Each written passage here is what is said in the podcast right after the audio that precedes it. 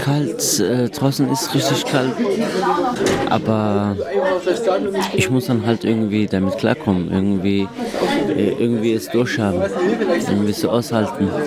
Aber es ist gar nicht schön, während man obdachlos ist, arbeitslos ist und noch Winter ist. Das hat uns Amir erzählt. Amir lebt momentan auf der Straße und hofft, dass er bald aus der Obdachlosigkeit herauskommt. Für Menschen, die auf der Straße leben, sind die aktuellen Minusgrade lebensgefährlich und wir wollen in der heutigen Folge darüber sprechen, was obdachlosen Menschen im Winter hilft. Mein Name ist Janik Köhler. Hi. Zurück zum Thema.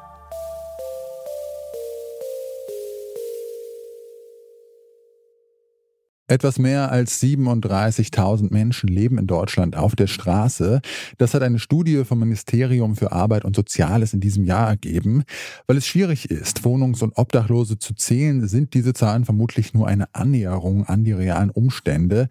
Aber zum ersten Mal haben wir eine wissenschaftlich fundierte Vorstellung davon, wie viele Menschen gerade keine warme Wohnung haben, in die sie sich bei den aktuellen Minusgraden flüchten können. Einer, der schon zahlreiche Winter auf der Straße verbracht hat, ist Dominik Bloh. Er war mehr als zehn Jahre obdachlos und hat mittlerweile verschiedene Initiativen gegründet, die obdachlose Menschen unterstützen.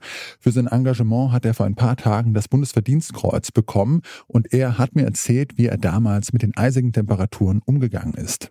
Ich habe schon in meiner ersten Nacht gelernt, dass man sich nicht an Kälte gewöhnen kann, dass es nicht nach ein paar Stunden besser wird und wenn man immer draußen ist, dann war meine Nacht damit hauptsächlich verbracht, hin und her zu laufen zum immer nächst wärmeren Platz.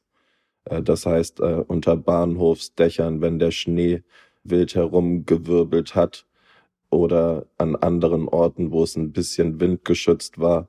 Aber es, es gibt nicht den einen Ort, an dem man sich über Nacht aufhalten kann, es sind so eiskalte Temperaturen und äh, deshalb ähm, sucht man sich immer wieder Schutz.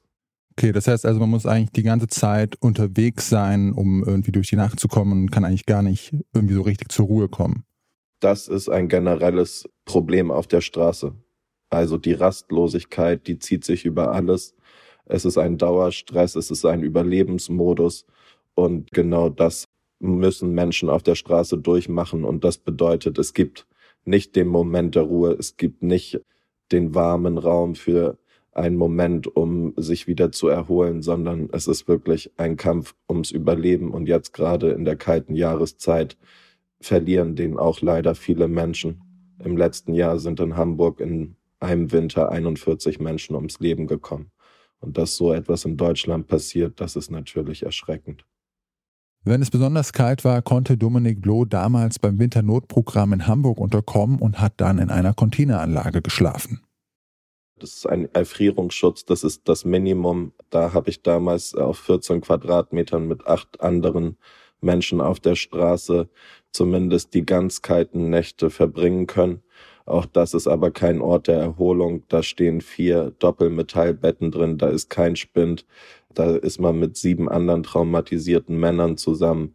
Insofern ist es eigentlich nur ein Ort, an dem man zusammengefercht wird, damit man eben nicht am nächsten Morgen tot im Hauseingang liegt, wenn Menschen sich auf den Weg zur Arbeit machen. Und genau das, es gibt keine würdevollen Anlaufstellen, es gibt keine Möglichkeiten, sich wie ein Mensch zu fühlen, wenn man auf der Straße ist, dann ist die Hilfe auf ein Minimum reduziert.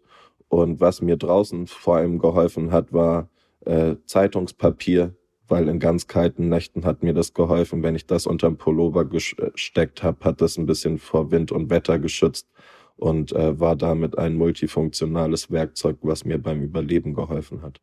Für obdachlose Menschen geht es bei den aktuellen Temperaturen um nichts Geringeres als um Leben und Tod.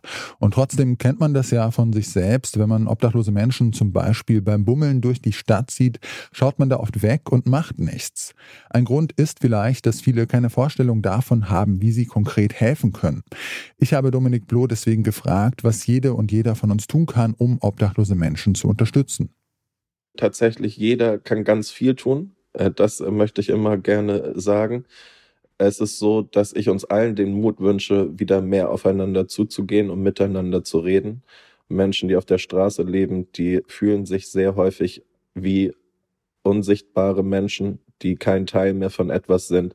Aber Menschen müssen dazugehören. Und wenn wir eben nicht wegschauen und hinsehen und Menschen wahrnehmen, auch in einer schnellen Zeit, auch bei der Kälte, wo wir nur schnell von A nach B wieder zurück ins Warme wollen, lasst uns eine Minute nehmen, lasst uns Gespräche führen und dann werden auch Fragen zu antworten. Lasst uns einfach unsere Mitmenschen ohne Obdach wahrnehmen, denn jetzt ist wirklich die härteste Zeit für die Menschen auf der Straße. Und ein Gespräch kann Wärme spenden, aber auch warme Kleidung kann Wärme spenden, ein heißes Getränk oder eine warme Suppe. Da kann jeder von uns jetzt gerade viel tun. Allerdings ist das auch nur begrenzt und deswegen sowohl wir haben einen kleinen Radius der Wirksamkeit, auch diese Notschlafstellen und äh, Winternotprogramme. Darum muss ich ganz klar sagen, die echte und einzige Hilfe, die Menschen auf der Straße langfristig nutzt, ist, dass wir Wohnraum schaffen und dass wir Obdachlosigkeit beenden, weil wirklich jeder Mensch ein Dach über den Kopf braucht. Das sieht auch Sophie Wischnewski so. Sie leitet die Bahnhofsmission in Leipzig und sagt, es gibt viele Möglichkeiten, wie wir Menschen auf der Straße zumindest fürs Erste helfen können. Also erstmal ist es total wichtig, sich mal damit auseinanderzusetzen, was sind Hilfseinrichtungen in meiner Stadt, in der ich lebe. Ne? Gibt es Tagestreffs für Wohnungslose? Gibt es Notübernachtungshäuser? Gibt es einen Kältebus, der auch rumfährt und die Leute direkt aufsucht? Gibt es Straßensozialarbeit und so weiter und so fort? Die sollte man vielleicht sich mal angeguckt haben, beziehungsweise zumindest so, so, so einen kleinen Überblick haben, dass wenn man jemanden zum Beispiel auf der Straße antrifft oder jemanden irgendwo liegen sieht, dass man der Person das, diese Hilfsangebote erstmal näher bringen kann. Und dann ist ganz, ganz wichtig, gerade jetzt in dieser Jahreszeit, wenn jemand nicht mehr ansprechbar ist, aber das gilt auch das gesamte Jahr über, wenn jemand nicht mehr ansprechbar ist, auf jeden Fall den Notruf wählen und den Rettungsdienst alarmieren, weil dann kann es eben um Leben und Tod gehen. Und ansonsten sind das Menschen wie du und ich. Wenn man irgendwie helfen möchte, gerne einfach mal mit den Leuten sprechen und sagen, hey, du bist mir gerade irgendwie aufgefallen und ich wollte einfach mal fragen, äh, brauchst du irgendwas? Kann ich dich irgendwie unterstützen? Und dann werden die Menschen schon sagen, was sie brauchen. Häufig ist das vielleicht einfach nur mal ein Gespräch oder eben was zu essen, was zu trinken. Geld ist auch immer gerne gesehen. Und dann kann man immer individuell für sich selber entscheiden, kann ich da mitgehen? Kann ich der Person das gerade geben oder nicht? Und dann einfach ganz menschlich mit diesen Menschen umgehen, weil, wie gesagt, die sind nicht viel anders als wir. das, das sind genauso Menschen wie du und ich. Für Menschen, die auf der Straße leben, ist der Winter eine besonders schwierige und mitunter lebensgefährliche Zeit. Um sich vor der Kälte zu schützen, können sie zwar Hilfseinrichtungen wie zum Beispiel Notunterkünfte oder Kältebusse nutzen, doch diese Infrastruktur, die reicht bei weitem nicht aus. Nur politische Maßnahmen können die Lebenssituation dieser Menschen langfristig ändern, aber auch wir können etwas dazu beitragen, dass es obdachlosen Menschen zumindest kurzfristig ein wenig besser geht. Schon allein eine heiße Suppe oder ein Gespräch kann einen Unterschied machen und das gilt natürlich nicht nur für den Winter. Und damit verabschieden wir uns für heute. Die Interviews mit Amir und Sophie Wischnewski hat Annika Seiferlein geführt. Die Redaktion hatte Alea Rentmeister.